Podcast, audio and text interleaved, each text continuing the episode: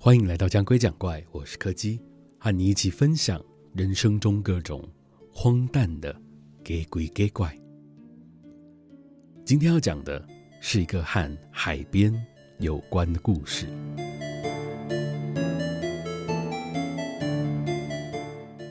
去年夏天，我跟朋友去海边玩的时候，发生了一场意外。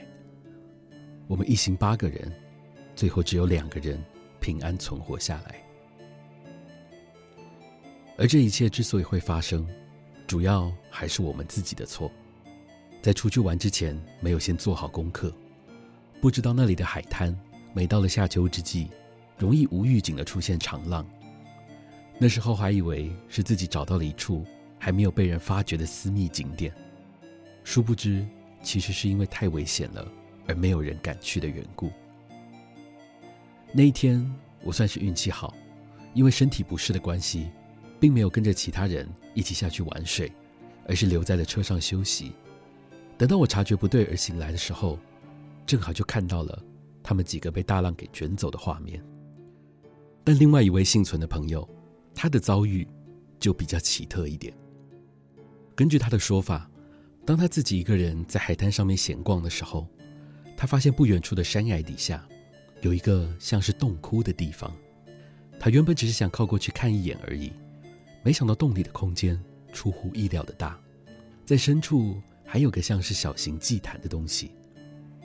就在那个朋友踏进洞窟的时候，一个老人的声音突然从身边传来，朋友当场被吓了一大跳，差点就要直接逃出去。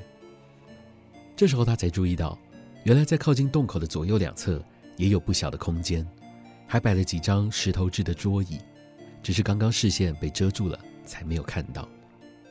有个老人家，打从一开始就坐在那里泡着茶，一边看着朋友在洞口偷偷摸摸的样子。那个老人家似乎看起来十分和蔼，还邀请了朋友陪他一起喝杯茶，顺带问起了他为什么会来这里玩。两个人就这样聊了好长一段时间，不知道是洞穴里的环境太舒服，还是朋友玩水玩得太累了，他竟然就在不知不觉之间陷入了沉睡。当他再次醒来的时候，是被搜救人员给叫醒的。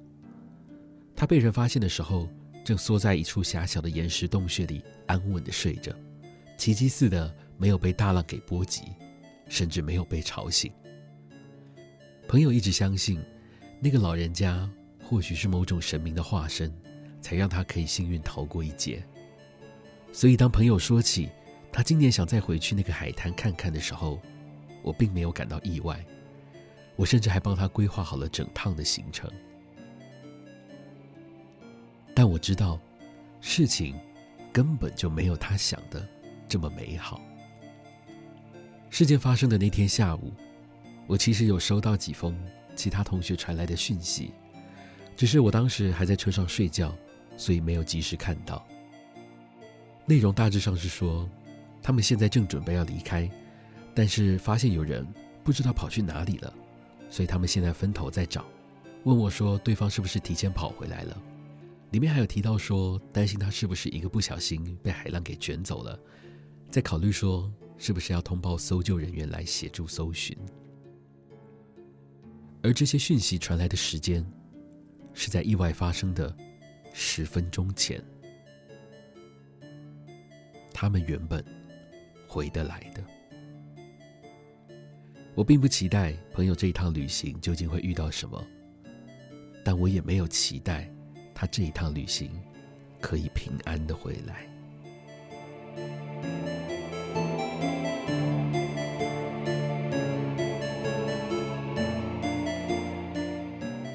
今天的故事就到这里告一个段落了。如果喜欢我们的节目，非常欢迎各位的小额抖内或是订阅赞助，同时也别忘了收听每周四的更新。